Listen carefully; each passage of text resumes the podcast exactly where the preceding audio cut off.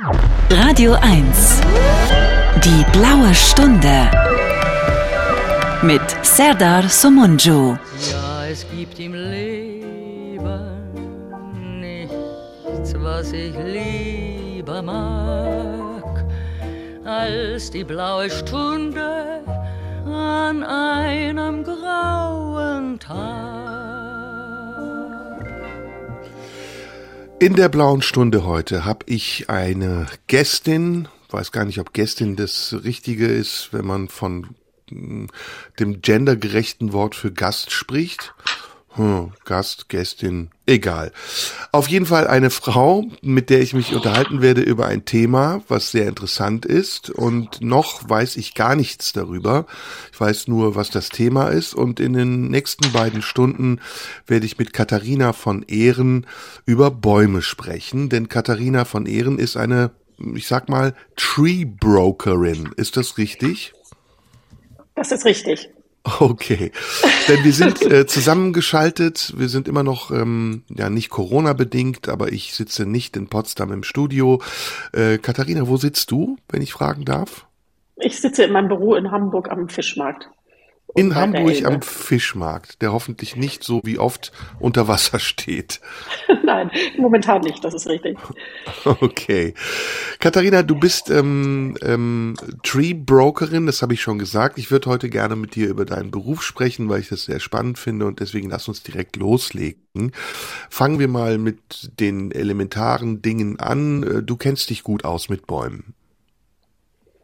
Ähm, ja, also zumindest mit den Bäumen hier in unseren mittleren Breiten, also in Europa, kenne ich mich relativ gut aus, weil ich mit denen natürlich aufgewachsen bin, weil ich in einer großen Baumschule groß geworden bin und meine Kindheit auch schon in den Baumschulquartieren verbringen durfte. Insofern sind mir die Bäume sehr nahe und ich habe sie sehr ähm, häufig erlebt, bin nicht nur auf die geklettert, sondern haben auch miterleben können, wie sie ausgegraben und verladen wurden und wie viele Menschen aus aller Welt kamen und sich welche ausgesucht haben, die dann auf LKWs verladen in ihre neue Heimat fuhren. Bäume, das ist ja ein großes Thema. Es gibt ja einen Bestseller, Das geheime Leben der Bäume, der sich sehr gut verkauft hat. Bäume sind auch Sinnbild für Natur, für, für die Kraft der Natur, die stille Kraft der Natur. Hat es bei dir auch etwas Spirituelles, dass du dich damit beschäftigst, oder ist es so rein botanisches Interesse? Also spirituell ist vielleicht zu viel, ähm, emotional ist es auf jeden Fall, das kann ich sagen. Also ähm, zu Beginn war es natürlich rein äh, rational und nur ähm, das Interesse äh, natürlich für die Botanik und für die Bäume und das ganze Fachwissen, was es zu lernen galt in meiner Lehrzeit als Baumschulgärtnerin, natürlich genauso wie im Studium des Gartenbaus, musste man sich natürlich mit der Systematik der Pflanzen auseinandersetzen, mit der Vermehrung und äh, den optimalen Bedingungen und den Standorten. Also ähm, viel Fachwissen, was man lernen musste, aber das hat natürlich dazu geführt, je mehr ich über die Pflanzen wusste, desto ehrfürchtiger bin ich natürlich geworden. Und auch je mehr äh, große Bäume ich in meinem Leben jetzt besuchen durfte weltweit, ähm, desto größer ist natürlich auch diese Ehrfurcht äh, geworden, beziehungsweise der Respekt davor. Und ich glaube, diese Emotionalität mit einem lebendigen Wesen zu tun zu haben, mm, ist natürlich ja das, was man vielleicht auch als spirituell bezeichnen könnte, aber das ist eine Folge von allem dem, was ich vorher gemacht habe. Umarmst du auch gerne Bäume? Das werde ich lustigerweise manchmal gefragt und ich frage mich, ob ich das mal tun sollte. Weil so richtig tue ich das bisher noch nicht. Also ähm, nein, Nein, ich mhm. umarme eher meine Kinder und meinen Mann. Es gibt ja Menschen, deswegen habe ich nach dieser spirituellen Komponente gefragt, die äh, umarmen Bäume, die lassen sich unter Bäumen begraben, die haben ein regelrechtes Verhältnis zu Bäumen, ein intimes Verhältnis, sie sprechen mit Bäumen oder fühlen sich angesprochen von Bäumen. Woher kommt das? Was meinst du als, als Privatmensch und jetzt nicht als Fachfrau? Ähm, ich glaube, weil sie einem natürlich auch eine gewisse Stabilität und einen Halt geben, weil sie einfach so ähm, unfassbar präsent sind und weil sie natürlicherweise einem auch vermitteln, dass sie seit vielen Jahrhunderten schon da sind. Also ich habe auch einen großen Bergahorn, an dem ich immer vorbeilaufe, wenn ich an der Elbe ähm, laufen gehe der mich jedes Mal wieder beeindruckt, obwohl ich den jetzt schon tausendmal gesehen habe im Jahreszeitenverlauf, äh, hat er natürlich einfach durch seinen Habitus, durch diesen wahnsinnig dicken Stamm, durch diese ausladenden Äste, durch diese wirkliche Präsenz, verleitet er einem natürlich dazu, dass man schutzsuchend sich anlehnen möchte oder ähm, sich da aufhalten möchte in der Nähe, weil es was Großes, Beruhigendes und Schützendes tatsächlich hat. Also es gibt ja keine Lebewesen, die so groß sind wie die Bäume auf unserem Planeten. Und ähm, deswegen sind sie natürlich auch ja, Sinnbilder für alle möglichen, also es waren ja auch Eichen, die Bäume der Gerichtsbarkeit, ähm, es sind ja Treffpunkte, es ist der Mittelpunkt des Dorfes, also der Baum ist ja omnipräsent im Leben der Menschen. Nicht nur, weil er Sauerstoff produziert, sondern einfach, weil er durch seine schiere Größe und beeindruckende Gestalt uns unser Leben prägt. Hast du äh, auch ein persönliches Verhältnis zu Bäumen? Kannst du Bäume unterscheiden oder erkennen? Jetzt nicht die Art des Baumes, sondern ähm, von Böse einem derselben gut? Art unterschiedliche. Genau. Haben die Wesen? Hat ein Baum ein Wesen? Ähm, ja, das ist eine gute Frage. Also die unterschiedlichen Arten kann ich häufig schon unterscheiden. Das, ähm, die unterscheiden sich dann natürlich auch im Habitus und in der Wuchs, also in dem, in der, im, im Größenwachstum und so fort. Ich meine jetzt nicht also zwischen Eiche und Linde, sondern äh, gibt es böse Eichen und gibt es liebe Eichen? Das, das würde ich, also wüsste ich nicht, glaube ich, würde sagen, nein. Also das ist ja hm. unsere Wertung von Gut und Böse, unser Wertesystem. Ich würde schon sagen, dass die Pflanzen als, wenn man sie als Nation begreift, natürlich dieselben Rechte haben wie wir. Ähm, wir können sie natürlich, wir können natürlich diese Rechte brechen, das können die Bäume nicht so gut, nicht? Wir können den Baum abschlagen, ähm, ungefragt. Ähm, er hat dann natürlich weniger Mittel. Also dieses Gut und Böse aus unserem Wertesystem würde ich sagen, nein, gibt es nicht bei Bäumen. Sind nur gut. Mhm. Ich merke schon äh, mal wieder, ähm, das Thema ist so umfangreich, dass wir uns beeilen müssen. Denn äh, es ist oft der Fall, wenn ich mit Menschen spreche, dann denke ich so, naja gut, was ist das für ein Thema über Bäume? Hoffentlich gehen mir die Fragen nicht aus. Jetzt gerade flirren mir wirklich hunderte von Fragen durch den Kopf. Und ähm, ich muss das mal ein bisschen ordnen. Also fangen wir mal wirklich nochmal von vorne an.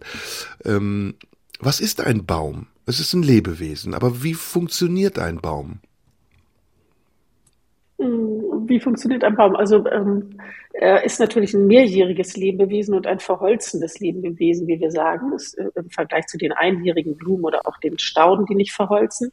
Und er entwickelt in der Regel einen, einen Stamm und äh, weist auch einen dicken Wachstum auf. Das heißt also, der Stamm wird über die Jahre immer voluminöser, immer dicker. Er hat einen Leittrieb, also geht ähm, senkrecht nach oben und hat dann eine Krone, die je nachdem, welche Gattung und Art er zuzuordnen ist, sich entsprechend breit ausbildet ähm, und eine gewisse Höhe annimmt. Und dann hat er natürlich sein Laub oder seine Nadeln und das befähigt ihn ja dazu, die Photosynthese zu betreiben, die wir alle so dringend brauchen, um atmen zu können. Ähm, beziehungsweise er kann eben, weil er verdunstet über seine Blätter und Nadeln, das Wasser auch durch seinen Stamm nach oben ziehen, was ja das großartigste Wunder überhaupt ist, wie ich finde, dass diese kleinen Leitungsbahnen in der Lage sind, hunderte von Liter Wasser über diesen Verdunstungsstrom äh, über 100 Meter im äh, extremsten Falle entgegen der Erdanziehungskraft nach oben zu transportieren. Ja, also das, das kann er und das macht er irgendwie relativ geräuschlos oder absolut geräuschlos ähm, zumindest für uns nicht hörbar mit unserem äh, normalen Gehör. Das, da kann man, glaube ich, auch irgendwie Geräte ansetzen und dann hört man das sogar, aber dazu ist er in der Lage. Hm. Wir müssen Musik hören. Das ist immer ein gutes Zeichen, wenn die Musik schneller kommt, als, als man antworten kann. Lasst uns mal überlegen, ich mache das mit meinen Gästen immer so neuerdings, dass ich denen was vorschlage, weil ich glaube, das könnte ihr Geschmack sein. Jetzt kennen wir beide uns gar nicht. Ich höre an deiner Stimme, du müsstest so zwischen, oh, nicht, dass ich jetzt ins Fettnäpfchen trete, zwischen, sagen wir mal, 35 und 50 sein. Kommt das hin? Das ist sehr, sehr freundlich. Ja, ich bin 55.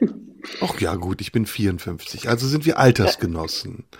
Das stimmt. Ähm, das heißt, du musst in meiner Zeit aufgewachsen sein. Dann bist du wahrscheinlich auch so ein Michael Jackson-Kind, ne? Ja, also ja, aber nicht so als Fan, muss ich sagen. Okay, aber den Earth-Song, den können wir hören. Da gibt's nämlich ein Video, da geht's um Bäume. Und ähm, der passt ganz gut zu unserem Thema und gleich nach der Musik sprechen wir dann weiter. Bei mir Wunderbar. heute ist Katharina von Ehren, Tree-Brokerin, Baumexpertin und äh, ja, in einer Baumschule in Hamburg. Und darüber sprechen wir gleich in der blauen Stunde. Radio 1, nur für Erwachsene. In der blauen Stunde heute ist Katharina von Ehren, die ähm, eine Baumschule leitet, sagt man das? Ähm, das würde man sagen, aber das tue ich nicht. Also ich habe keine Baumschule, sondern ich arbeite ja als Tree Brokerin, insofern eher als Händlerin, weil wir mit vielen hundert verschiedenen Baumschulen zusammenarbeiten, aber keine eigene Produktion haben. Ja, du vermittelst Bäume dann sozusagen. Genau, ähm, genau. Wir waren eben vor der Musik stehen geblieben bei der Frage, was ist eigentlich ein Baum? Und ich habe das mir so vorgestellt, da ist der Stamm, da sind die Zweige, das ist so ein bisschen wie das Skelett beim Menschen und die Finger und die, die Füße, da sind die Blätter, das ist ein bisschen wie die Haut wahrscheinlich. Und ähm, da sind die Wurzeln, durch die dann, wie du ja richtig gesagt hast, die Feuchtigkeit in den Baum gelangt, fast wie so eine Art Blutsystem, so ein Blutkreislauf. Ähm, kann man das vergleichen oder ist das bei einem Baum ganz anders?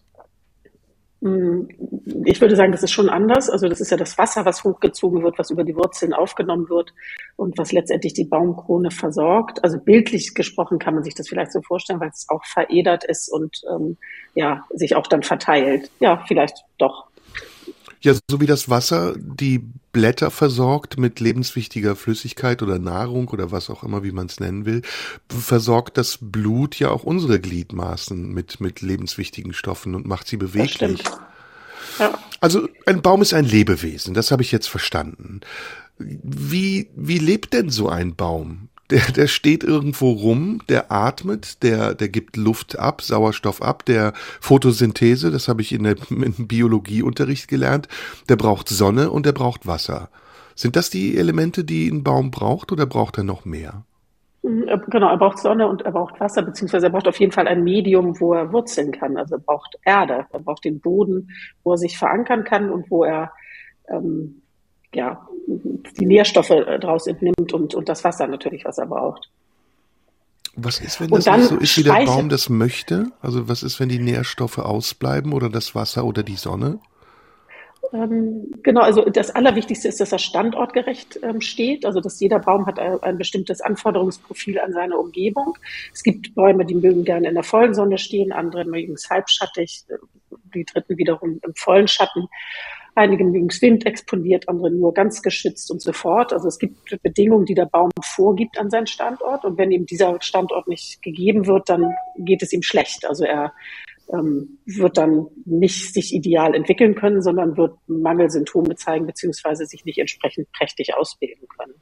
Das also hat ein Baum doch einen Charakter, weil du sagst, er möchte und er will und er stellt Bedingungen. Also guten Absolut. Charakter wie ein Mensch nicht, aber offensichtlich ja eine unsichtbare Befindlichkeit. Das stimmt, ja. Also mhm. ähm, genau, es ist einfach was, was er benötigt. So wie wir die Luft zum Atmen brauchen, ähm, braucht er eben auch natürlich die Luft zum Atmen. Er braucht auch das Kohlendioxid, was er ja bindet, was gut für uns ist. Ähm, und er braucht eben diese unterschiedlichen Parameter, die ich gerade genannt habe. Und im Boden natürlich entsprechend viele Nährstoffe, damit er sich versorgen kann, weil auch das mangelnde Nährstoffe zu Mangelerscheinungen führen, also vergilbte Blätter, Kleinwuchs, Schädlingsbefall, weil er dann schon geschwächt ist und sofort das ähm, eine bedingt das andere und man sieht sofort, äh, ob es einem Baum gut geht oder nicht. Also ob er alle mhm. äh, Versorgungsparameter erfüllt bekommt oder eben nicht. Dazu ist ein Baum auch ein soziales Wesen. Bäume, habe ich gelesen, kommunizieren auch untereinander. Ist es so? Das tun sie auf jeden Fall, auch über die Wurzeln. Sie leben ja oftmals in Symbiose mit äh, Pilzen, zum Beispiel diesen Mykorrhiza-Pilzen, die auch dafür sorgen, dass sie die Nährstoffe besser aufnehmen können. Ähm, und da gibt es eine Art von Kommunikation, wie wir das jetzt im menschlichen Maßstab übertragen würden. Das, äh, ja, würde ich sagen, gibt es auf jeden Fall. Ich habe mal gelesen, dass Bäume untereinander sich auch helfen. Also wenn es einem Baum schlecht geht, dass die Wurzeln des anderen Baumes dann rüberwachsen, um den anderen mit Nährstoffen zu versorgen. Das äh, hat mich sehr nicht gewundert, aber man stellt sich ja so einen Baum recht äh, bewegungslos und statisch vor. Aber offensichtlich reagieren auch Bäume auf äußere Umstände und Umwelteinflüsse sehr stark. Mm, absolut, das tun sie. Man sieht ja auch immer, wenn sie, wie sie sich dem Licht zuwenden. Also das ist ja im Wald auch wunderbar zu beobachten, wo viele Bäume auf relativ engen Raum stehen, dass sie natürlich alle nach oben wachsen zum Licht oder sich auch entsprechend äh, nach rechts oder links biegen, um möglichst viel Sonnenlicht für ihre Kronen zu erhaschen. Also da sind sie ja schon beweglich. Der Stamm an sich und durch die Wurzel sind sie natürlich an einen Ort gebunden, aber sie können sich ja auch mit dem Stamm bewegen im Sturm.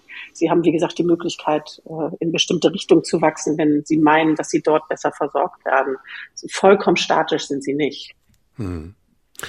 Ich muss gestehen, so ahnungslos wie ich tue, bin ich nicht, weil ich habe nämlich ein Hobby und ich weiß gar nicht, ob du mit diesem Hobby was anfangen kannst. Ich sammle und züchte nämlich selbst Bonsais oder Bonsai ist die Mehrzahl. Und das sind ja Miniaturbäume, die aber genauso wie große, echte Bäume, sind ja auch keine unechten Bäume, sind echte Bäume, ein, Leben haben. Ein Innenleben, ein Außenleben, die genauso wie du das beschreibst, auch sehr empfindlich sein können, die Bedingungen stellen. Manche sind ganz empfindlich, möchten Halblicht oder Halbschatten haben, andere mögen keine Kälte, manche brauchen ganz viel Wärme. Und ich habe gelernt in den, also jetzt sind es fast 30 Jahre, die ich mich damit beschäftige, dass das eine Wissenschaft ist, die man nie zu Ende lernen kann. Also es ist wirklich so unendlich viel, was ich immer wieder neu dazulerne mit jedem Baum, um den ich mich kümmere, dass ich das Gefühl habe, wir Menschen wissen noch gar nicht genug über Bäume. Absolut, so? dem, dem würde ich mich absolut anschließen, ja. Also 30 Jahre Bonsai-Erfahrung, ähm, dann hast du ja natürlich ein Wahnsinnswissen schon, Zerda. Also ja, äh, da kann ich ja kaum mithalten. also naja. ähm, das sind ja die echten kleinen Bonsais, die du ziehst, nicht? Die dann nur, weiß ich nicht, 30 Zentimeter hoch sind und, und breit, aber trotzdem schon vielleicht 100 Jahre, wenn du sie schon als Bonsai erworben hast. Genau, keine Kaufhaus-Bonsais ja. oder Ikea-Bonsai. Das sind ja meistens ja. dann äh, Oft sind es Feigen, Fikusse, aber es die wirklich komplizierten, die Ahorne oder die großen Bäume, mhm. die dann klein gezüchtet werden, das ist wirklich sehr, sehr schwer. Mhm. Weil man sie ja immer wieder schneidet und eigentlich immer wieder verhindert, dass sie sich weiterentwickeln, wie sie es eigentlich von ihrem genetischen Potenzial tun würden. Ne? Also ja, man dressiert her. sie. Also eigentlich ist es ja eine Dressur. Mhm. Und, mhm. und es ist auch ein bisschen Stutzerei. Also man tut den Bäumen auch ein bisschen Unrecht, denn man beschränkt ja ihren Wachstumsraum. Und trotzdem setzen sich diese Bäume durch und wenn es ihnen gut geht, dann präsentieren sie sich auch. Aber eigentlich tut man ihnen erstmal Gewalt an. Man drahtet mhm. sie, man schneidet sie zurecht, man stutzt sie. Und umso mehr muss man sie natürlich dann pflegen, damit sie von dieser Gewalt, die man ihnen antut, nicht eingehen. Ja. Wie ist das bei dir? Du, du beschäftigst dich mit jungen Bäumen und diese jungen Bäume, die du verkaufst, die ähm, beurteilst du. Wo kriegst du diese Bäume her? Also ich verkaufe eher alte Bäume, ehrlich gesagt. Ähm, ah, junge okay, Bäume okay. Sind ja Jungpflanzen. Also es gibt ja ein wahnsinnig breites Sortiment an ähm, Baumschulen, die sich spezialisiert haben auf die einzelnen Produktgruppen sozusagen. Es gibt Jungpflanzenbaumschulen, die eben die Bäume vermehren. Also die sehen dann wirklich die Eichen aus, die Kastanien, die Bucheckern und so weiter ähm, und kultivieren die, bis die so sechs oder acht Jahre alt sind. Dann ist das schon so ein mannshoher Stab, jetzt in Anführungsstrichen, mit ein paar Seitenästen als Garnierung und die werden dann wiederum an die nächste Baumschulgruppe weiterverkauft, die weiter kultivieren und größer züchten. Und die werden ja alle vier Jahre verschult, damit man dieses feinfaserige Wurzelwerk erhält. Ähm, und es gibt eben Bäume, die bis zu 50, 60, 70 Jahre alt sind und wirkliche Riesen schon sind, die aber immer noch in der Größe so groß sind, dass sie verladbar bleiben auf große Lkw. Und wir kümmern uns natürlich nicht nur um diese 60, 70-Jährigen, sondern unsere Spanne geht eigentlich so von den 12 bis 70-Jährigen. Hm. Wir müssen Musik machen, schon wieder. Ähm, es gibt einen Song, den ich ganz schlimm finde, aber es ist einer, der was mit Bäumen zu tun hat, nämlich Lemon Tree. Den kennst du bestimmt auch. Ja. Jürgen, mein ehemaliger Redakteur, sagt immer, wenn irgendwo im Radio Lemon Tree läuft, stirbt ein Zebra auf der Welt. Deswegen machen wir das jetzt. Wir lassen Lemon Tree laufen. musst du mir noch mal erklären. das erkläre ich dir nach der Musik. Okay. Katharina okay. von Ehren ist bei mir in der blauen Stunde und gleich nach der Musik sprechen wir weiter über Bäume und alles, was rundherum damit zu tun hat. Radio 1, nur für Erwachsene. In der blauen Stunde heute ist Katharina von Ehren. Ähm, klingt nach adlig. Bist du adlig? Nein, bin ich nicht. Hm, okay. Das klingt nur so. Das ist äh, ein von äh, die von Meeren. Das ist äh, nördliches, äh, nördlich von Hamburg beziehungsweise ehemaliges oder Dänemark eigentlich. Meeren. Da kommt meine Familie ursprünglich her. Und das hat sich so von die von Meeren in von Ehren äh, hm. Vermischt. Okay. Ja. Klingt jedenfalls arg. Ich hoffe, du sprichst weiter mit mir. Nein, nein, nein. Ja, ja, ja, auf jeden Fall. Wollt's nur wissen. Katharina, du bist ähm, Tree Brokerin und du vermittelst oder du verkaufst Bäume. Was ist eine Baumschule? Das musst du mir nochmal genau erklären, weil eben habe ich ja fälschlicherweise gedacht, dass du junge Bäume verkaufst, aber du verkaufst alle Arten von Bäumen, schätze ich mal, oder nur bestimmte Bäume. Nein, eigentlich alle. Also alle, die bei uns hier im Außenraum funktionieren, also in unseren ähm, mitteleuropäischen Breiten. Wir ähm, verkaufen ja hier innerhalb Deutschlands, also von Nord nach Süddeutschland und auch in der Schweiz und ähm, England und ein wenig in Österreich. Also da müssen die natürlich frosthart sein und diese äh, unterschiedlichen Klimazonen aushalten können. Das ist das Spektrum, mit dem wir arbeiten können. Und eine Baumschule ist ähm, eine, ähm, eigentlich eine Aufzucht von Pflanzen. Und dieses Wort Schule kommt eben nicht aus, von dem Lernort, sondern von dem Begriff verschulen. Das bedeutet verpflanzen, weil alle Bäume alle vier Jahre umgepflanzt werden müssen, tatsächlich physisch. Also man gräbt die aus mit ihrem Erdballen und setzt sie in ein anderes Quartier. Und damit äh, sorgt man dafür, dass diese Wurzeln sich ganz feinfaserig entwickeln und in Stammnähe bleiben. Und diese feinfaserigen weißen Wurzeln sind ja auch diejenigen, die das Wasser und die darin gelösten Nährstoffe am neuen Standort wieder aufnehmen. Und das wird eben durch diese Verschulrhythmen garantiert. Wer kauft Bäume bei dir? Bei mir kaufen die Fachfirmen des Garten- und Landschaftsbaus die Bäume ein für ihre unterschiedlichsten Projekte. Das können Hotelanlagen sein, ähm, Außenanlagen von Firmen, Wohnungsbau, aber auch oft private Gärten oder Parks. Jetzt ist mir mal was aufgefallen und das muss ich dich unbedingt fragen. Ähm wenn man so durch die Straßen läuft, übrigens der Grund, weshalb ich irgendwann angefangen habe, mit Bäumen mich zu beschäftigen, das erzähle ich dir vorher noch, war, dass ich auch irgendwann mal äh, durch eine Straße lief und die Bäume angeguckt habe und dachte, wie blöd bin ich eigentlich? Ich, ich weiß so viele Dinge, ich weiß noch nicht mal, wie die Bäume hier heißen.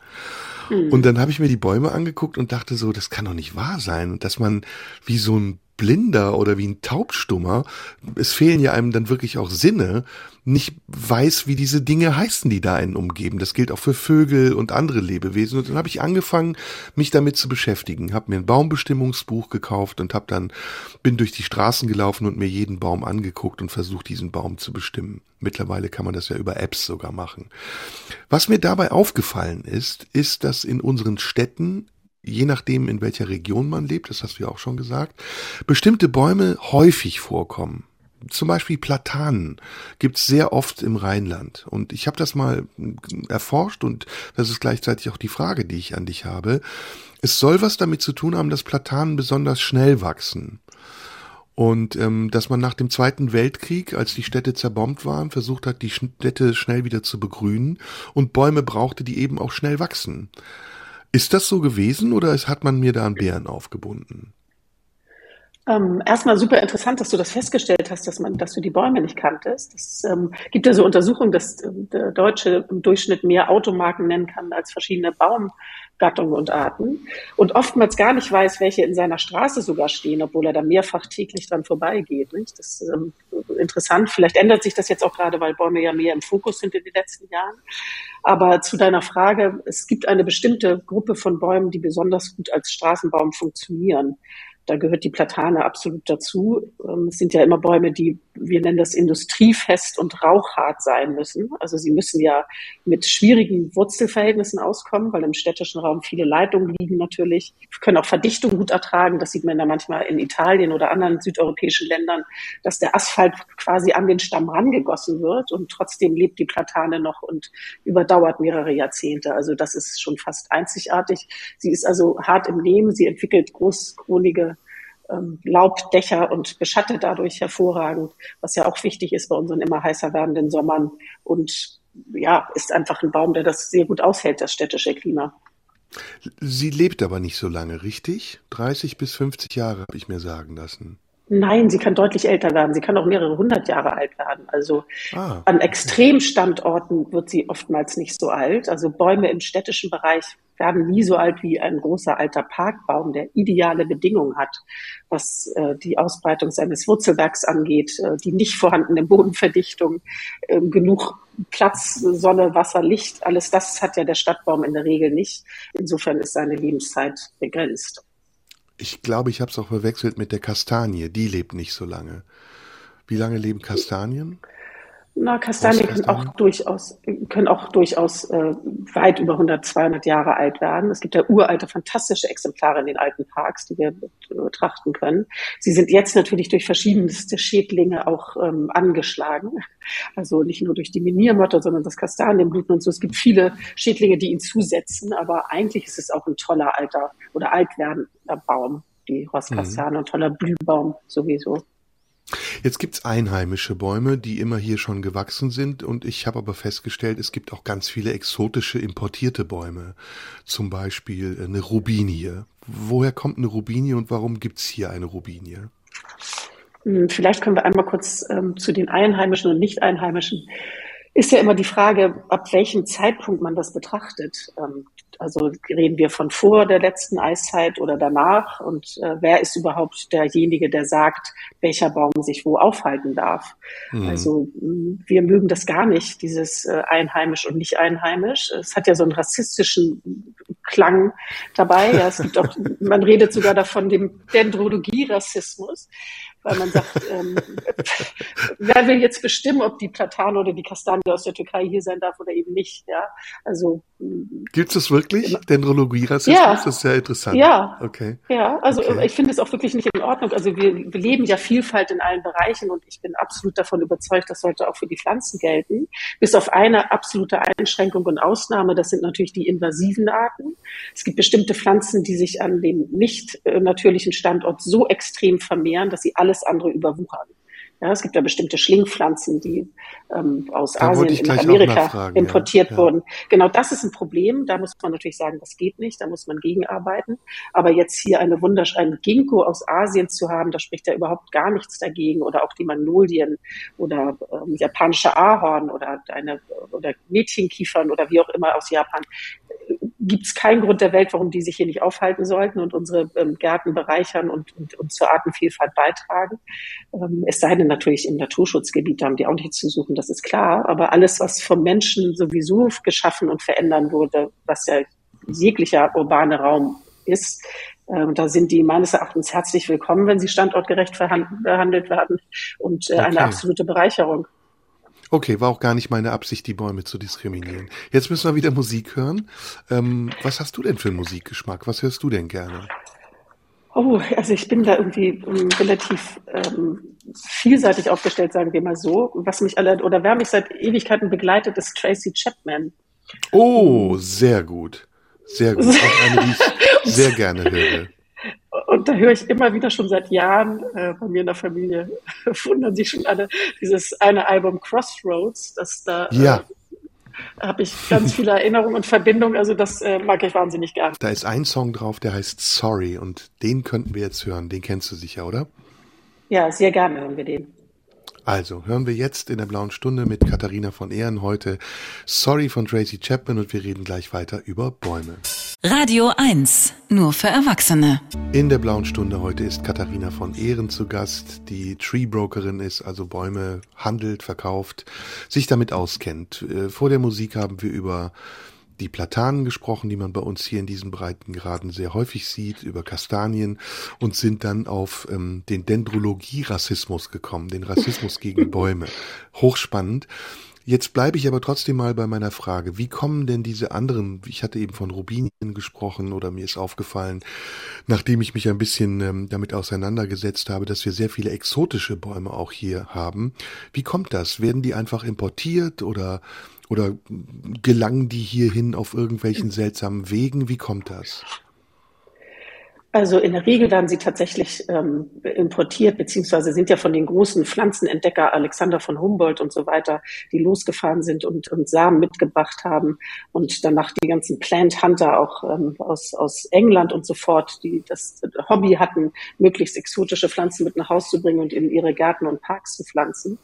Ähm, das ist sicher ein Teil. Und der nächste ist natürlich diese global zusammenarbeitende Baumindustrie oder Baumwirtschaft oder die Gärtner, die sich untereinander austauschen und Gehölze auch miteinander tauschen und handeln.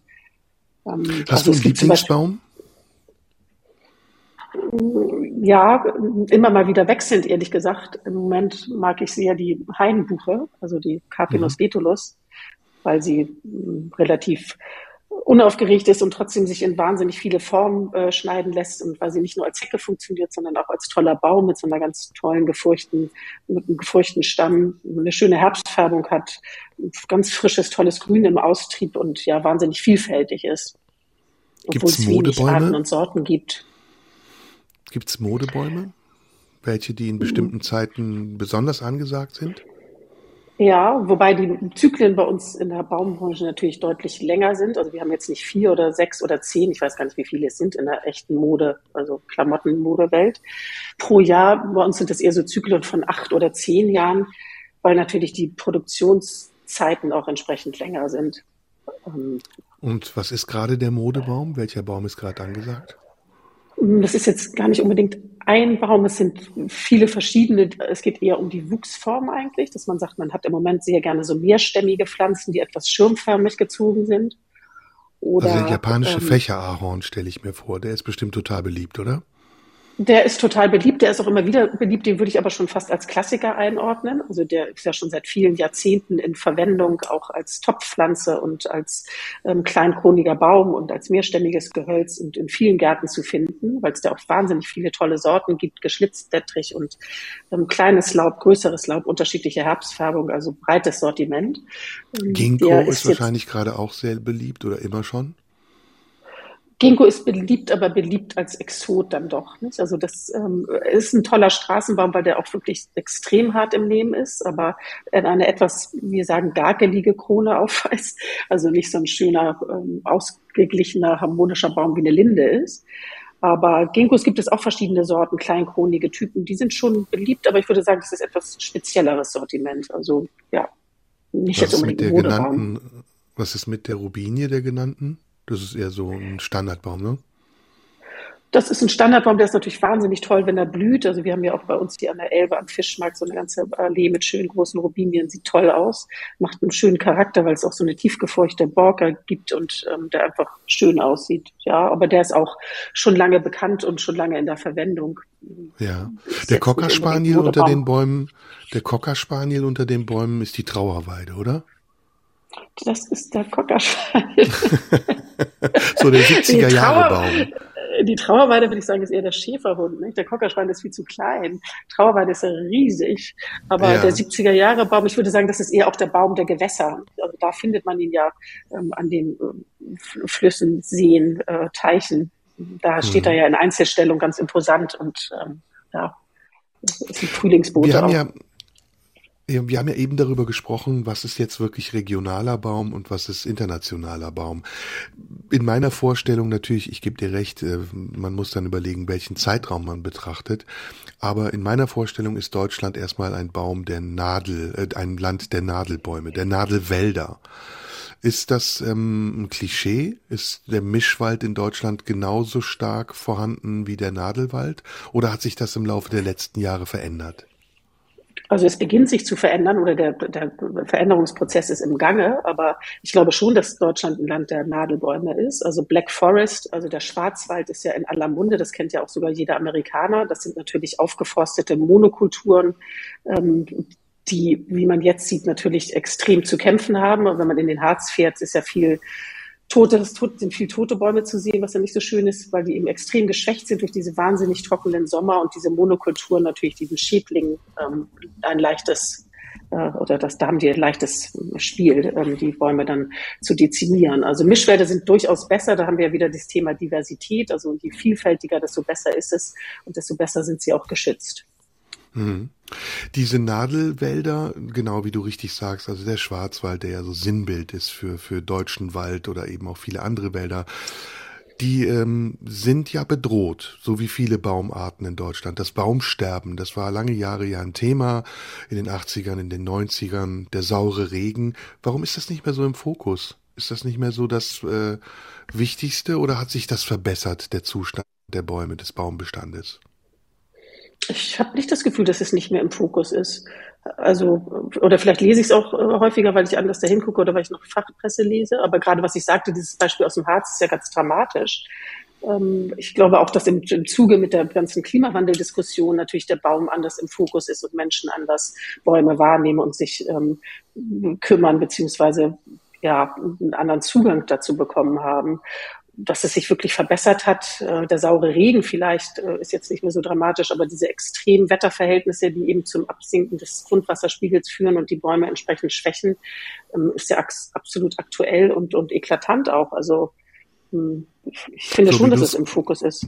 Hm? Vielleicht natürlich bei dir mehr als bei mir oder bei wem auch immer, ähm, aber ich kenne die Bilder auch vom Harz, wo äh, ganze Landstriche oder ganze ganze Regionen vollkommen kahl sind, wo die Bäume einfach gar nicht mehr wachsen und ja abgestorben sind, gehe ich mal von aus, oder mindestens krank.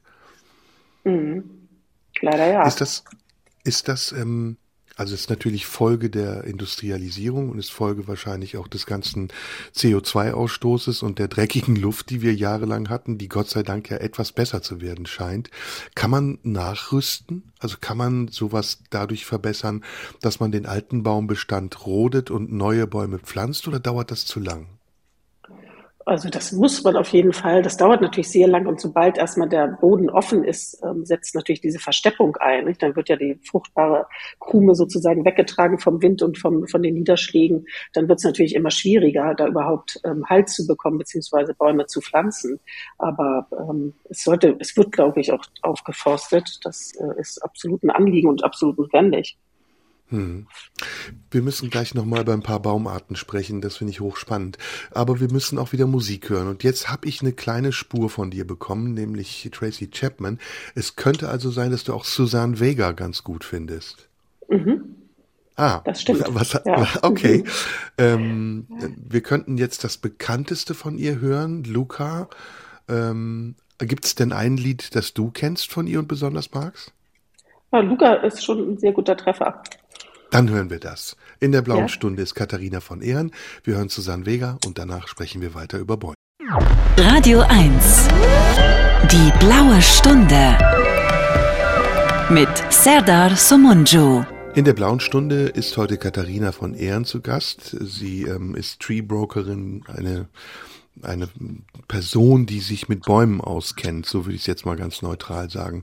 Bevor wir auf deine Arbeit zu sprechen kommen, die sicher auch nochmal ähm, sehr spannend ist, bleiben wir nochmal kurz bei den unterschiedlichen Bäumen und bei dem Thema, das wir vor der Pause hatten, nämlich den Schädlingen und den Umwelteinflüssen, die den Bäumen arg zusetzen.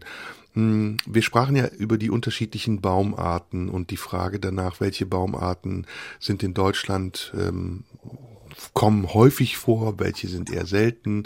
Dann haben wir über deinen Lieblingsbaum, deinen derzeitigen gesprochen. Ähm, mir fällt da etwas ein, ich weiß nicht, ob du das kennst. Bist du schon mal auf der A4 von Köln nach Aachen gefahren? Wahrscheinlich ja, aber jetzt, wenn du mich bewusst fragst, ach so, weil da sind die, ist die Autobahn begrünt rechts und links, nicht? Mit großen Metersequoia ja. und so weiter. Und da sind Schilder, Baum des Jahres äh, 2000, 1999. Also es geht chronologisch abwärts, je nachdem aus welcher Richtung du kommst oder aufwärts. Und da sind die Bäume des Jahres ausgestellt. Ich glaube von 30 Jahren. Mhm. Weil wir ja eben über Modebäume sprachen. Es gibt unglaublich viele Baumarten. Ähm, wie viele gibt es? Kannst du das sagen? Also es gibt ja, die Zahlen schwanken etwas zwischen 380 oder sogar 500.000 verschiedene Pflanzenarten weltweit. Und bei den Baumarten liegt die Zahl so bei 70.000, glaube ich, 74.000. Und in mhm. Deutschland haben wir allerdings nur 90. 90 mhm. nur in Deutschland. Mhm. Mhm. Äh, Einheimische oder insgesamt? Mm, Einheimische. Mhm, okay. Und dieser Baum des Jahres ist nicht unbedingt ein Modebaum, der da ausgezeichnet wird, sondern oftmals sind das Bäume, auf die nochmal aufmerksam gemacht werden soll, weil die eben gar nicht in Mode sind oder weil die tatsächlich fast schon bedroht sind, so wie der Speierling oder sich schwer vermehren lassen oder ähm, ja eigentlich wieder mehr Aufmerksamkeit bekommen sollen.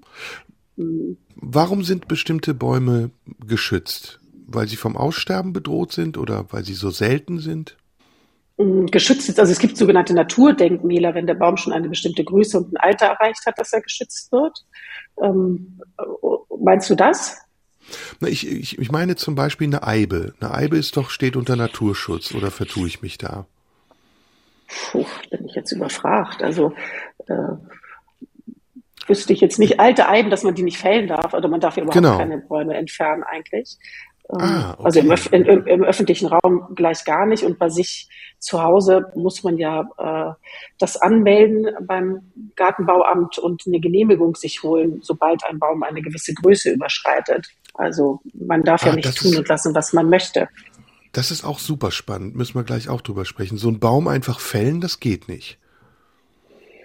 Genau, also sobald er einen bestimmten Stammumfang erreicht hat, 50 äh, bis 60 ist das, ähm, kann man ihn nicht mehr ohne Genehmigung fällen. Und ja. ähm, man muss dann mit dem Gartenbauamt in, äh, ins Gespräch kommen und dann wird der Baum geprüft und dann gibt es entweder eine Genehmigung, wenn er dann gefährlich ist für die Öffentlichkeit oder droht das Gebäude zu zerstören oder ähnliches. Ähm, oder es gibt eben auch die Aussage, das heißt, nein, darf nicht gefällt werden, es muss erhalten bleiben. Mhm. Und selbst wenn der Baum in meinem Garten steht und mir gehört. Genau, ja. Mhm. Zum Diese, Glück ist es so. Ja, ja, ich, ich, bin, ich bin ja gar nicht unzufrieden, aber es, ich wusste es nicht. Ich habe es nur geahnt. Das heißt, das Garten- und Bauamt oder Gartenbauamt, das ähm, ist auch eine Kontrollinstanz. Die passen auf die Bäume das, auf. Genau, absolut, ja. Mhm. Und warum kommen die manchmal im Frühjahr und stutzen dann Bäume? Also die, ich habe das jetzt vor einiger Zeit gesehen.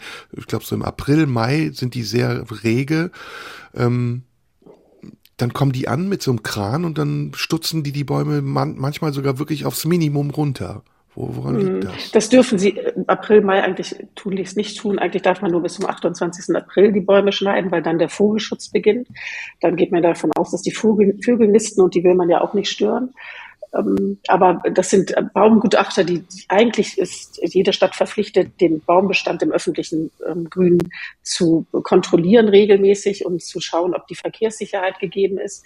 Und da im Zuge dessen werden dann eben auch Schnittmaßnahmen oftmals ähm, angeordnet. Und es werden große Todäste, aber auch andere Äste rausgeschnitten, damit die Standsicherheit weiter gegeben ist und der Baum eben positiven Zweck erfüllt und nicht äh, jemanden erschlägt oder auf irgendein äh, Fahrzeug oder ähnliches kraft.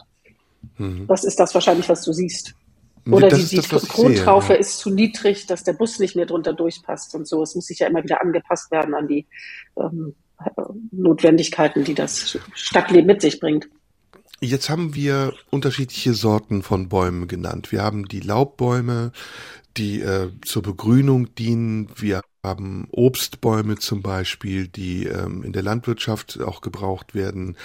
Wir haben Nadelbäume, ähm, sind Bäume auch Teil einer Infrastruktur? Also könnten wir, wie soll ich das sagen? Oder ist es Teil deines Jobs, auch darauf zu achten, welchen Markt du wann wie bedienen kannst, weil bestimmte Sachen jetzt gefragter sind als andere? Oder ist die Frage mhm. zu kompliziert? Und an, einfacher gefragt, was läuft im Baumbusiness gerade besonders gut? Also tatsächlich, weil du bei den Obstbäumen warst, äh, die ja landwirtschaftlicher Teil sind, aber die werden eben auch sehr gerne, alles was fruchtet und eine Ernte verspricht, wird auch gerne im privaten Bereich äh, momentan äh, gekauft, weil man das natürlich mag, dass man sich selbst versorgen kann, beziehungsweise dass man wunderbar beobachten kann, wie aus der Blüte ähm, sich über den Vegetationsverlauf eine Frucht entwickelt. Das macht natürlich wahnsinnig viel Spaß und wenn man dann schon gleich größere Pflanzen kauft, die auch gleich den Erntekorb äh, im Oktober füllen, dann ist das natürlich großartig. Und das gibt es eben von Pflaumen. Äpfeln gibt es sehr, sehr große. Es gibt auch spalierförmig gezogene äh, Birnen. Es gibt Kiwis. Es gibt Blaubeeren. Also es gibt alles auch in großen Größen und sofort zu beernten. Hm, und das ist absolut ein Trend. Ja, wollte gerade sagen, wir nähern uns jetzt so langsam, aber sicher dem Business, ähm, weil ich glaube, dass es tatsächlich ja auch ein Business ist, was du betreibst. Musst du ähm, diese Trends musst du die erkennen oder erahnen oder kann dir das egal sein? Hm, also die erahnen würde wichtig sein, wenn ich die Produktion äh, beeinflussen könnte. Ich kann natürlich Tipps oder Hinweise geben an die Lieferanten, mit denen wir zusammenarbeiten. Aber eigentlich ist es ganz phänomenal zu beobachten, dass es da doch eine Einigkeit gibt von den unterschiedlichsten ähm, Firmen, mit denen wir zusammenarbeiten, obwohl die ganz unterschiedlich lokalisiert sind. Also hier in Hamburg ist es genauso wie in München, ist es genauso wie in der Steiermark. Also es ist dann schon auch der einheitliche Wunsch, ohne dass die sich kennen und absprechen. Das ist, äh, finde ich, immer wieder erstaunlich zu sehen, dass die doch dieselben Pflanzen oder die Nachfrage nach bestimmten Pflanzen äh, von allen gegeben ist. Mhm. Also müssen wir darauf das heißt, reagieren und da haben wir es natürlich besser, weil wir ein breiteres Spektrum als, äh, als Quelle haben. Ja. Ich glaube, wir müssen wieder Musik hören. Ich bin nicht ganz sicher, aber ich denke mal, jetzt hast du eine Idee, was wir hören können. Was können wir als ja. nächstes hören? Ich bin ja äh, als Norddeutsche auch ganz mit, äh, sehr mit Skandinavien verbunden und äh, wen ich sehr gerne mag, ist Kari Bremnes ähm, die ja von den Lofoten kommt, also von den ganz nördlichsten norwegischen Inseln. Und äh, ihre Musik gefällt mir außerordentlich gut. Wenn ihr da was auftreiben könnt, finde ich das gut. Das machen wir. Wir haben alles hier und ich bin sehr gespannt und ich bin auch noch gespannt auf unser Gespräch. Katharina von Ehren ist bei mir heute zu Gast. Wir sprechen über Bäume und nach der Musik geht's weiter. Radio 1, nur für Erwachsene. In der blauen Stunde heute ist Katharina von Ehren. Wir sprechen immer noch über Bäume und wollen jetzt mal so ein bisschen ins Baumbusiness einsteigen, nachdem ich vergeblich ähm, versucht habe, mein Baumwissen mit einzubringen. Hätte gern noch mehr ähm, über die unterschiedlichen Baumsorten gesprochen. Einer fällt mir noch ein, den ich ganz schlimm finde. Das ist mein Antibaum, das ist der Götterbaum. Ich finde den ganz schlimm, weil der stinkt ganz schrecklich, finde ich obwohl der Name doch vielversprechend ist. Ne? Also das ähm, ist, ist der Allianthus altissima. Den findest du schrecklich, den mag ich eigentlich. Ich, der hat ja diesen ganz schweren Geruch. Also der Baum an sich ist schön, aber der riecht so ganz, ich weiß nicht, was das für ein Geruch ist, den der hat. Ich, ich finde den unerträglich. Ja, also ich, der ist natürlich auch wirklich so ein Urviech, der ist jetzt auch ehrlich gesagt als invasiv eingestuft worden, was ich ein bisschen übertrieben finde, aber man darf den gar nicht mehr verhandeln und, und verkaufen bei uns. Mhm. Ähm, aber ähm, was ist denn ja, invasiv? Also, also, invasive Bäume sind so ein bisschen auf dem Index oder was ist das? Genau, die sind auf dem Index. Äh, das sind oftmals keine Bäume, sondern eher Schlingpflanzen oder ähm, ähm, kleinere Sträucher, die sich so stark ausbreiten, dass sie alle anderen überwuchern und äh, verdrängen. Also die möchte man oh. dann natürlich nicht haben. Oh, genau. da habe ich ein gutes der, Thema. Hm. Ja. Erzähl. Und der erzähl, ich nicht unterbrechen. Genau, der setzt sich ja, der hat ja überall so Wurzelschösslinge, beziehungsweise breitet sich so stark aus, dass er auch alles andere eigentlich unterdrückt.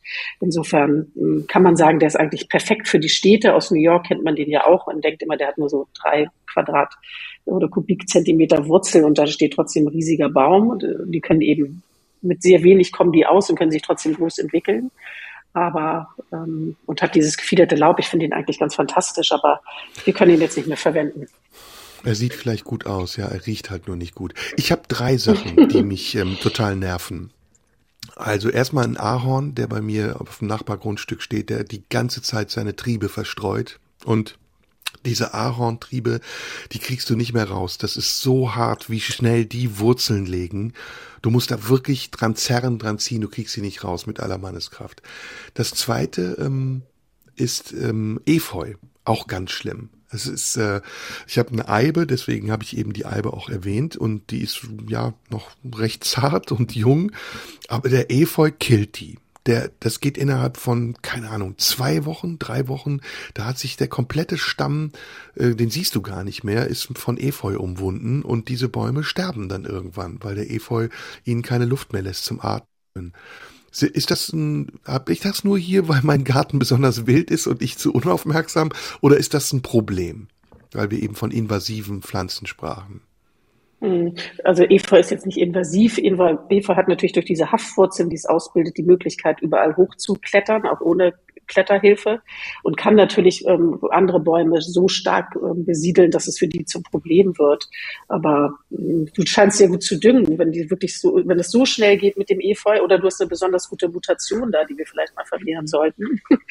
hm. Ich habe ja aber man sieht es oft, also ich finde, man sieht es mittlerweile ganz oft, dass Bäume von Efeu umschlungen sind, bis fast bis in die Krone.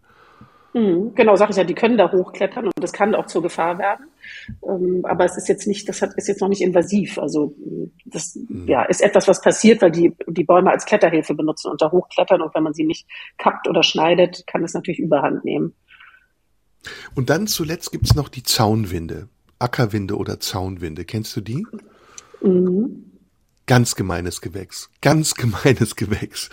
Die ganz Mhm. schnell ihre Wurzeln unterm Boden schlägt und dann zu Pflanzen kriecht, die nach oben wachsen und sie ja regelrecht umbringt, erstickt. Mhm. Das stimmt, ja. Das ist Das ein ist Problem, so. das sehe ich auch so. Das ist ein Problem, aber liegt, ist das ein Problem unserer, unserer Großstädte, unserer, weil das sind ja besonders durchsetzungsfähige Pflanzen, habe ich das Gefühl. So ein bisschen wie Ratten, die ja auch in, in Großstädten einen idealen Lebensraum finden. Mhm, Das stimmt. Und dann ist es natürlich die mangelnde Pflege, beziehungsweise ja auch da natürlich der Personalmangel und überhaupt die Schlüssel, die so verteilt sind, dass gar nicht so gut gepflegt werden kann, wie es müsste, nicht, um alle Pflanzen gleichmäßig gut zu betreuen.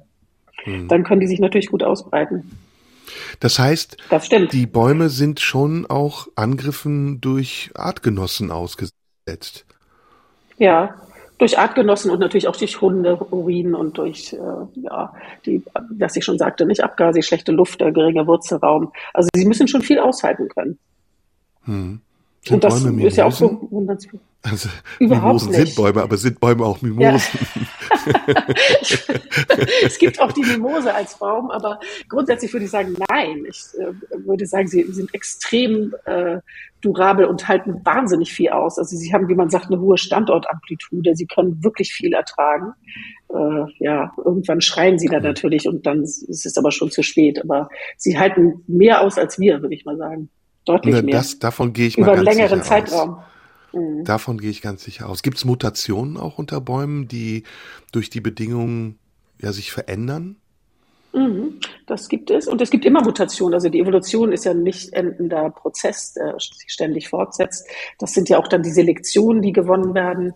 Ich habe zum Beispiel in dem Betrieb, wo ich gelernt habe, äh, gab es eine Lerchensorte, die von meinem damaligen Lehrchef selektiert wurde. Das ist die Larix-Kämpferin Diana. Diana ist ja die Göttin der Jagd und der hat bei der Jagd diese spezielle Lerche gefunden, die so einen Drehwuchs hat, also so wie Korkenzieherhaseln, gedrehte Zweige. Und hat die dann entsprechend weiter vermehrt und die ist jetzt äh, im Handel und käuflich erwerbbar. Also das ist ja eine Mutation, dass sich immer was Neues entwickelt aus dem vorherigen. Kann man Bäume auch kreuzen? Mhm, absolut. Also Auch da ist irgendwie- Buche? Das ist äh, schwierig, aber vielleicht sogar auch möglich. man Echt? sagt immer, dass sie zumindest aus derselben Familie ähm, kommen müssen. Aber es gibt da, man kann ja eben durch auch äh, Veredelung, also wenn man zwei Pflanzenteile einfach zusammenbringt und äh, entsprechend mit einem Band und zusammenbindet und sieht, ob die zusammenwachsen, kann das durchaus funktionieren. Also da gibt es tolle Beispiele auch in Amerika, die die verrücktesten Pflanzengattung-Kombinationen äh, kreiert haben. Äh, Living Art Gallery heißt das dann. Äh, und alles gegen, gegen das botanische Wissen Dinge zusammengebracht haben, die auch noch mh, ganz gut aussehen und lebensfähig sind. Mhm. Jetzt haben wir einen ganz wichtigen Schädling vergessen, den Borkenkäfer. Ist der noch akut? Also ist das Borkenkäferproblem noch akut oder ist das saisonal? Nee, das ist akut, absolut akut. Ähm, Das ist saisonal, also immer dann, wenn die losfliegen, äh, also jetzt, glaube ich. Ähm, Das trifft natürlich immer dann die Pflanzen, wenn sie eine, äh, ein Anzeichen einer Schwächung äh, aufweisen. Das tun sie nach dem Verpflanzen oftmals auch, weil es ja ein neuer Standort ist und sie müssen sich erstmal akklimatisieren. Wenn sie dann nicht richtig versorgt werden, sind sie natürlich ähm, leichtes Opfer für Schädlinge. Ne? Aber ja, es gibt eben viele Insekten, die auf Bäumen leben und ähm, es gilt da, irgendwie ein gutes Miteinander zu finden. Und das erreicht man eben auch durch Diversität, indem man möglichst viele verschiedene Pflanzen pflanzt, damit ein Schädling nicht sofort alles dahin rafft und damit es auch eher miteinander ist. Sonst wird es hier so negativ. Dabei sind sie eigentlich so was Positives, die Bäume. Mhm. Jetzt habe ich dir sehr viele Förster, Försterinnen-Fragen gestellt und jetzt Ja. wollen wir gleich nach der nächsten Musik auch mal wirklich auf deinen Job kommen, denn du bist ja nicht Försterin, sondern du bist Treebrokerin und äh, die Kenntnisse über über Försterei, das ist wahrscheinlich nur ein Teil deiner Arbeit. Ähm, deswegen hören wir jetzt erstmal Musik und dann gehen wir mal wirklich auf deinen Job ein. Du warst eben dran, ich bin jetzt wieder dran. Ähm, wir sind tief in den 80ern gewesen. Ähm, tja, das ist eine gute Frage. Du bist wahrscheinlich auch Queen-Fan, ne? Mhm. Ja, Schon wieder ein Treffer. Gibt's was Bestimmtes, was ähm, I Want to Break Free könnten wir hören? so ein bisschen aus der Seele eines Baumes gesprochen. das finde ich gut. Ja, sehr gut. Gefällt mir. Dann hören wir Queen in der blauen Stunde und gleich sprechen wir mit Katharina von Ehren weiter über Bäume. Radio 1, nur für Erwachsene. In der blauen Stunde heute ist Katharina von Ehren. Sie ist Tree Brokerin und wir haben jetzt viel über Bäume gesprochen und über, über das, was Bäumen schaden kann. Jetzt wollen wir mal zu deinem Job kommen. Ich stelle mir den folgendermaßen vor. Hm. Du sitzt in einem Büro wahrscheinlich oder du hast irgendwo ein Büro und dann fährst du irgendwann raus und dann musst du zu Leuten, die dir das liefern, was du an andere weiterverkaufst. Mal ganz simpel. Ist das so? Mm, ungefähr, ja. Also das kommt auch vor. ja, also äh, die Leute sind natürlich unterschiedlichste Baumschulen in Deutschland, äh, in Belgien und in den Niederlanden, diesen klassischen Gartenbauländern Nordeuropas. Da kaufen wir ein und ähm, entweder wir bekommen ganz konkrete Suchauftrag von einem Kunden oder wir arbeiten mit dem Kunden zusammen und er erzählt uns ungefähr, was seine Vorstellung ist und wir können ihm zeigen, was wir gesehen haben, welche Möglichkeiten es gibt und präsentieren die Pflanzen, die wir fotografiert haben in den letzten Wochen, Monaten. Also das heißt, ich bin, sagen wir mal, ich bin von der Kurverwaltung Bad XY und ich habe einen sehr schönen Kurpark, da gab es einen Sturm, einen sehr schweren und ein Teil des Baumbestandes ist vernichtet worden. Dann rufe ich bei dir an, was muss ich im Telefonbuch suchen, wenn es überhaupt noch Telefonbücher gibt, unter welchem Stichwort gucke ich da? Hm, du würdest besser im Internet nachgucken unter Treebroker oder unter Plant Finder oder Pflanzensucher oder perfekte Pflanzenpassform, passgenaue okay. Pflanzen, Solitärpflanzen, sowas. Dann bist Und, du sowas ähm, wie eine Art Innenraumgestatter, Ausstatterin, nur für Bäume. Also du bist eine Baumausstatterin.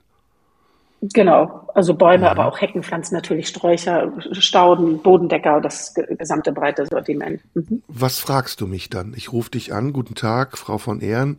Ich komme von der Kurverwaltung XYZ und uns sind hier ein paar Bäume umgeknickt, wir würden das gerne nachpflanzen. Was fragst du mich dann?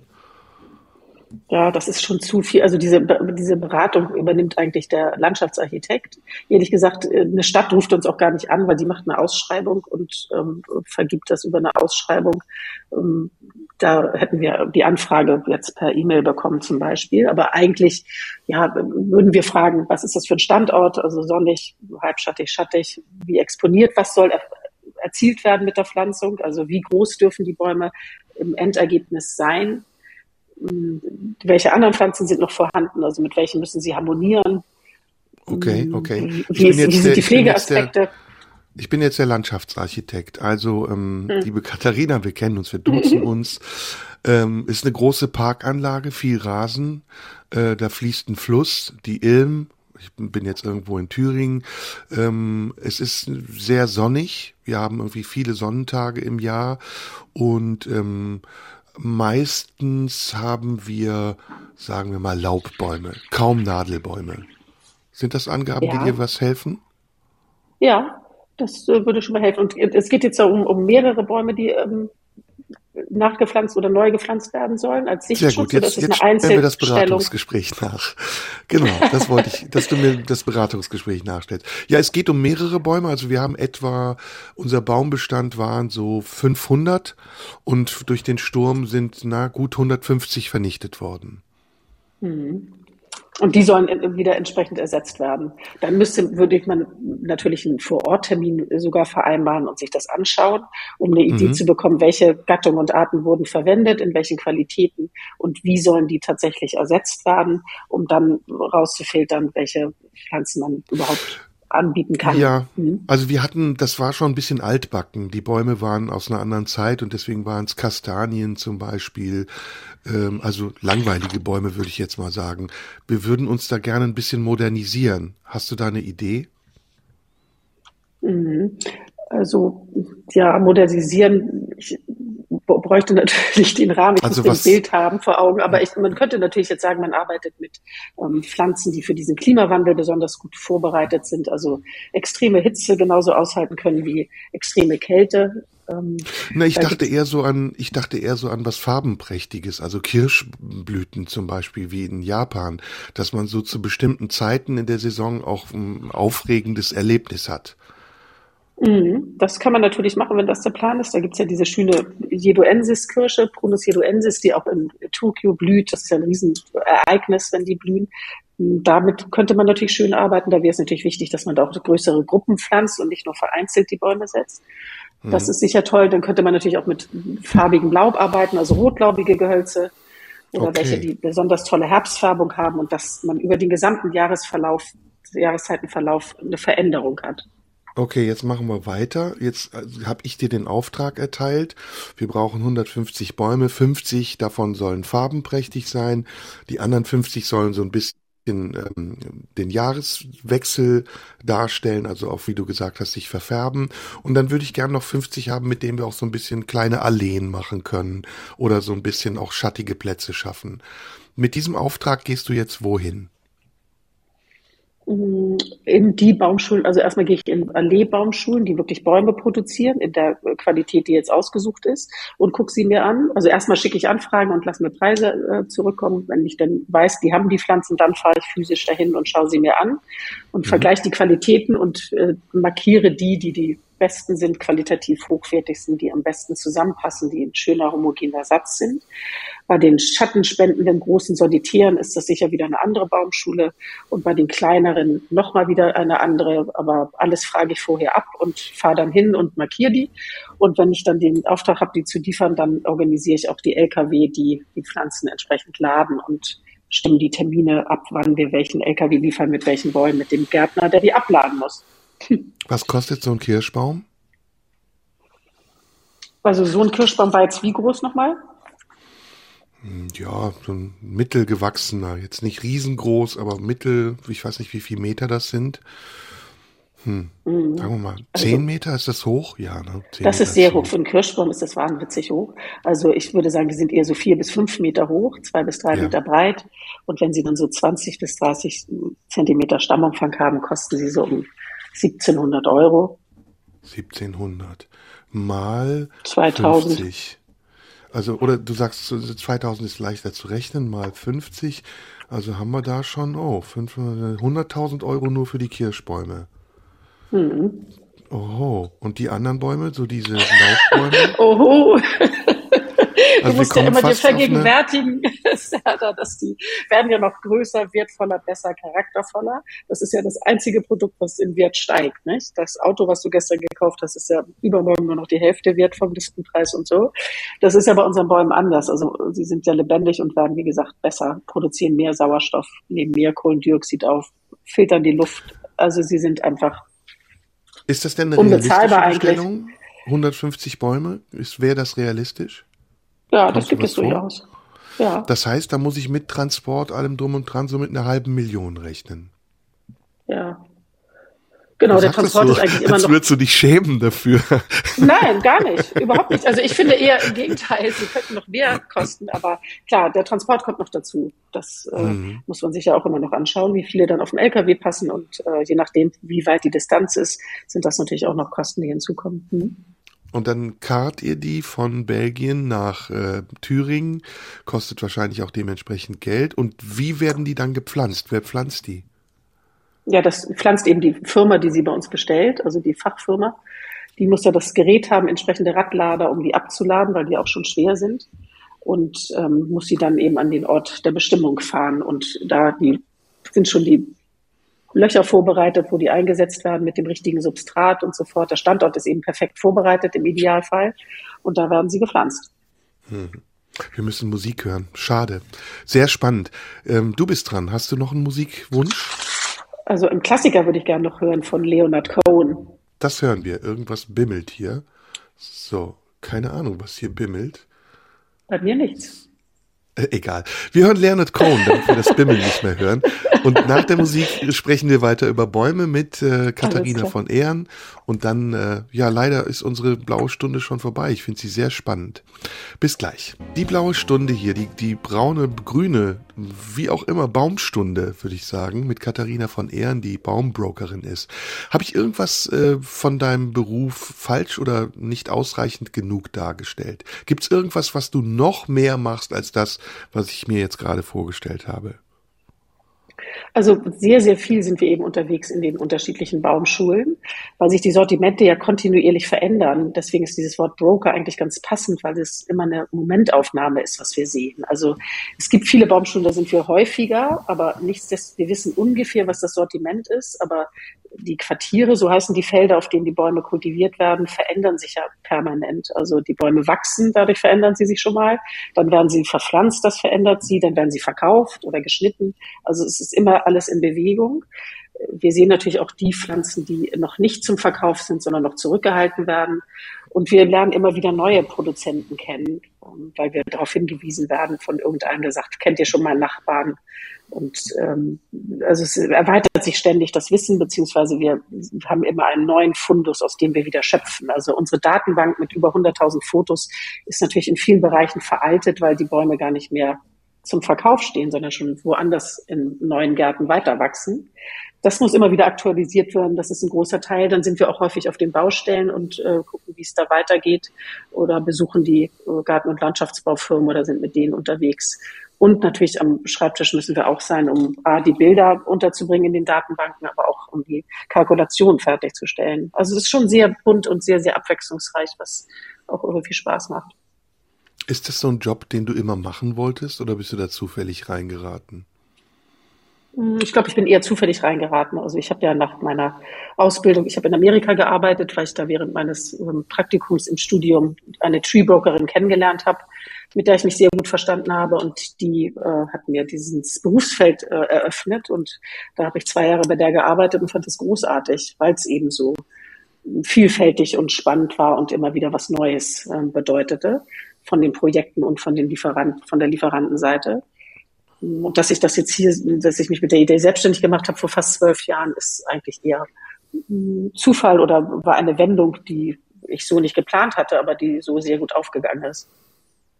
Und hast du selbst einen Bezug dazu? Ähm, also hast du Bäume zu Hause, mit denen du arbeitest oder zu denen du eine besondere Beziehung hast? In meinem Garten meinst du? Mhm. Ja, da habe ich natürlich Hainbuchen in unterschiedlichsten Formen äh, und einige Stauden und mhm. ja, in kleinen Gemüsegarten. Aber mein Garten ist sehr, sehr klein. Also ähm, ja, das ist jetzt nicht so zum Austoben, aber das äh, habe ich auch genug so, äh, wenn ich unterwegs bin. Das fehlt mir jetzt gar nicht so sehr, ehrlich gesagt. Jetzt mal an den Anfang zurück. Also das Image des Baumes ist ja in so bestimmten Kreisen sehr mystifiziert und sehr positiv. Ähm, aber der Umgang unserer Gesellschaft mit Bäumen ist ja oft sehr ignorant. Sie sind uns eigentlich ziemlich egal, wie, wie, du richtig gesagt hast. Wir gehen an ihnen vorbei, wir wissen noch nicht mal, wie sie heißen. Sie sind da und wenn sie weg sind, ist uns eigentlich auch wurscht. Muss man da Aufklärungsarbeit leisten? Um den Menschen mhm. klar zu machen, wie wichtig auch Bäume für uns sind? Absolut, ja. Also ohne die grüne Lunge, äh, also die Welt würde ja nicht funktionieren oder wir könnten wir nicht lebensfähig ohne die Pflanzen und die Tiere nicht und so weiter. Das ist ja alles, äh, hängt ja miteinander zusammen. Und ich glaube schon, dass man aufklären sollte. Ich bin ja auch dafür, dass man dieses äh, Fach Gärtnern oder Gartenbau an die Schulen bringen sollte. Ähm, es gibt ja so eine gute Bewegung, was so Ackerbau anbelangt, dass man das in die Schulen bringt, aber für Pflanzen grundsätzlich auch nicht, auch die, die nicht fruchten oder nicht äh, Gemüse sind, sollte das auch gelten, weil das natürlich extrem äh, wichtig ist, diese Verbindung herstellen zu können, beziehungsweise zu wissen, wie essentiell die Bäume sind. Ich glaube, dass die Baumschulwirtschaft das dann besser machen kann, also ich erlebe immer wieder, wenn ich erzähle, ich arbeite mit Baumschulen zusammen, dass alle fragen, was ist das und wo gibt's die und erzähl mal mehr. Dabei sollte das ja Common Knowledge sein, beziehungsweise jedem, der durch die Stadt geht, der sollte wissen, dass diese Bäume, an denen er vorbeigeht, gepflanzt wurden, also sprich aus einer Baumschule kommen. Es gibt ja gar keinen mhm. Baum, der als Urwaldbaum bei uns steht. Gibt's ja gar nicht mehr. Also haben wir nicht, außer in Bayern, glaube ich, noch ein paar Hektar. Alles ist vom Menschen gepflanzt. Mhm. Ja, damit kommen wir aber natürlich auf ein Thema, was sehr präsent ist oder in den letzten Jahren mindestens besprochen wurde, nämlich die Abholzung des Regenwalds. Ich ähm, finde, wir haben ja ein sehr großes Bewusstsein mittlerweile, was zum Beispiel Fleischkonsum angeht und Massentierhaltung. Und ähm, das ist eine Entwicklung, die gut ist und die dazu beiträgt, dass wir Menschen bewusster mit den Ressourcen der Natur umgehen und auch mit den Tieren, mit denen wir zusammenleben. Bei den Bäumen hm, habe ich das Gefühl, ist das noch nicht so angekommen. Wenn wir ein Möbelstück kaufen, dann fragen wir selten danach, was ist das eigentlich für ein Holz? Gut, vielleicht fragt man, ist das Buch oder Eiche? Aber wie oft zum Beispiel werden edle Hölzer oder Hölzer, die nicht von hier kommen, wo man nicht weiß, sind die eigentlich legal abgeholzt worden oder ist das ein mhm. Baum, der vielleicht unter Schutz stand, einfach so verkauft? Das meinte ich mit Bewusstsein, also dieses, dieser besondere Schutz, den auch eben diese natürlichen Lebensräume der Bäume brauchen, braucht, der ist in der Gesellschaft, im Bewusstsein der Gesellschaft offensichtlich nicht zu 100 Prozent angekommen. Mhm. Oder ist das falsch, wie ich das empfinde? Ich glaube, das ist ähnlich wie mit dem äh, Fleischkonsum. Das ist vielleicht schon eher angekommen, aber auch noch nicht wirklich umgesetzt. Nicht? Das sind ja immer noch kleine Prozentteile, die anders äh, agieren oder sich anders ernähren oder fleischlos ernähren. Es ist ja, die Vegetarier sind ja nicht die Mehrheit, nicht? Aber ähm, bei den Bäumen würde ich sagen, gibt es absolut ein Bewusstsein. Auch dass der tropische ja, Regenwald. Ja, hm. Aber es gibt ja keine Bewegungen, die sagen, wir kaufen keine Bäume aus oder von, sondern da muss man sich wirklich genau mit beschäftigen. Doch, also eigentlich gibt es, darf man es ja gar nicht mehr, tropische Hölzer. Es gibt ja auch da so Zertifikate, dass das dann von irgendwelchen Farmen ist, wo die extra kultiviert wurden, um dann abgeholzt zu werden. Das ist natürlich schwer überprüfbar im Detail. Das kann sicher sein, aber das beobachte ich schon, dass es das auch gibt. Aber sicher, da ist noch Luft nach oben, da ist noch viel möglich. Und ähm, ja, man sieht ja, wie Länder, einige Länder, die große Teile des Regenwaldes ähm, haben, wie sie damit umgehen. Das ist natürlich nicht positiv, hm. die Entwicklung. Zum Schluss, das stimmt. Ich, zum Schluss habe ich noch ein kleines Geheimnis für dich. ich bin nämlich Schlagzeuger. Ich habe Schlagzeug studiert und ähm, ich musste mich und muss mich als Schlagzeuger sehr mit äh, Holz auseinandersetzen. Und ich bin vor einiger Zeit, ich habe lange Jahre nicht gespielt, wieder eingestiegen ins äh, Schlagzeugspiel und habe mich mit dem Klang von Holz auseinandergesetzt. Ich weiß nicht, ob du dir das vorstellen kannst, aber Bäume, Holz klingt sehr unterschiedlich. Also eine Kirsche zum Beispiel klingt sehr weich, eine Buche, eine Fichte klingt sehr hart, Ahorn hat sehr viele Höhen, klingt sehr spitz. Kennst du sowas oder ist dir das vollkommen fremd? Mm, also kann ich mir gut vorstellen, aber habe ich mich jetzt noch nicht intensiv mit beschäftigt. Klingt super. Ist sehr, sehr spannend. Man muss sich tatsächlich dann auch mit Bäumen beschäftigen und auch das Leben der Bäume, also ob diese Bäume glücklich waren oder nicht, das klingt jetzt wirklich ein bisschen übertrieben, hat eine Auswirkung auf den Klang. Mhm. Man glaubt das mhm. nicht, aber es ist tatsächlich so. Also ein unglücklicher Baum klingt anders als ein glücklicher Baum das kann natürlich gut sein, dass der Glückliche, wenn er, also wir haben ja diese Ringe, diese Stammringe, wenn wir den Baum mhm. äh, fällen, sieht man die ja. Das heißt, in der Vegetationsperiode legt er ja zu und dann stoppt er wieder in der Winterruhe und dann wächst er wieder und so weiter. Deswegen haben wir in unseren Breiten mit den Jahreszeiten die Jahresringe wenn der jetzt wahnsinnig wenig zu essen bekommen hat, sozusagen so schlecht versorgt wurde, dann sind diese Ringe natürlich schmaler. Das heißt, dann klingt er wahrscheinlich auch anders. Genau. Nicht? Wenn du, äh, genau. Ja, ja. Und der Schall mhm. geht auch anders durch das Holz. Genau, das ist der Grund. Mhm. Mhm. Ja, das ist ja, ja schön. Jetzt toll. haben wir fast, also es ist so schade, weil ich habe das Gefühl, wir sind so drüber geflogen. Aber ähm, jedenfalls haben wir ein paar Sachen besprechen können und ich hoffe, wir finden vielleicht irgendwann mal die Gelegenheit, dieses Gespräch weiterzuführen. Ist auf jeden Fall unglaublich spannend. Ja, das würde mich sehr freuen, wenn das gelingt. Liebe vielen Katharina, Dank vielen Dank. Ja, danke dir, dass du dir die Zeit genommen hast und ähm, viel Glück weiterhin für deine für dein Broking, was so ein bisschen nach Börse klingt. Und das stimmt. Ähm, ja, vielleicht irgendwann mal. Wir lassen uns überraschen, was jetzt als letzte Musik kommt und allen Zuhörern wünsche ich noch einen schönen Sonntag und wir hören uns dann in der nächsten Woche am Sonntag wieder um 16 Uhr zur blauen Stunde. Tschüss. Tschüss, vielen Dank. Radio 1. Die blaue Stunde. Mit Serdar Somunju.